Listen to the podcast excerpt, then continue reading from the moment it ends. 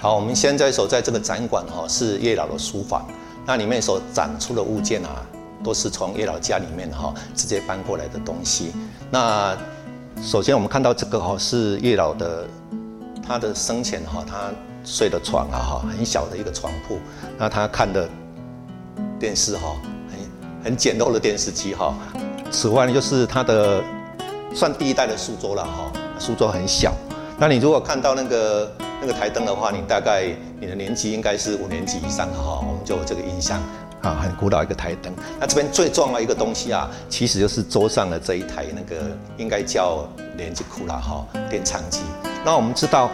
叶老哈，他除了文学之外，其实他对于音乐，特别是古典音乐，还有考古方面，他是很专很内行的。是算也是算专家哈，所以当初啊，那个结婚的时候，师母呢的嫁妆就特地哈选了这一台电唱机。那这个电唱机呢，它很大的特色是在你看几十年前，它本身那个就可以同时放好几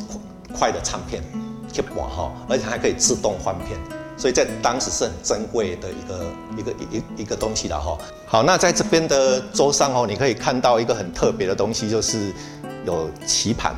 但是只有棋盘，你没有看到题记哈。而且在叶老的作品里面啊，他也从来没有提过说他喜欢下象棋。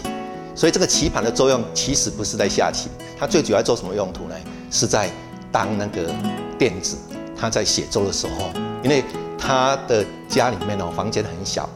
而且没有冷气，早期没有冷气，很热，所以他必须要带一个垫子哈，然后走到比较凉快的地方哈，靠在膝盖上面。移动式的书桌这样来写作，哦，所以创作是很辛苦的哈。好，那接着再过来这边就是他晚年稍微哦，诶，家境比较改善一点的哈，所以有换了一个比较大一点的的那个书桌。那我我听那个叶松林讲，他儿子讲说啊，哦，他那时候坐在书桌前啊，因为可能年纪比较大了，常常看他爸爸坐在书桌前就在打瞌睡了哈。好，那这个房间里面唯一不是他家里面搬过来的东西，就是这个哦。这个书架，那他当然有家里有书架，但没有搬过来，原因是因为太老旧了，一搬动整个就就就坏掉了。所以我们是把书搬过来，然后书架就只好再重新定做一个。那当然大家可以看到说，哎，里面的书好像看起来不是很多，其实叶老的藏书是非常多的，但是他在差不多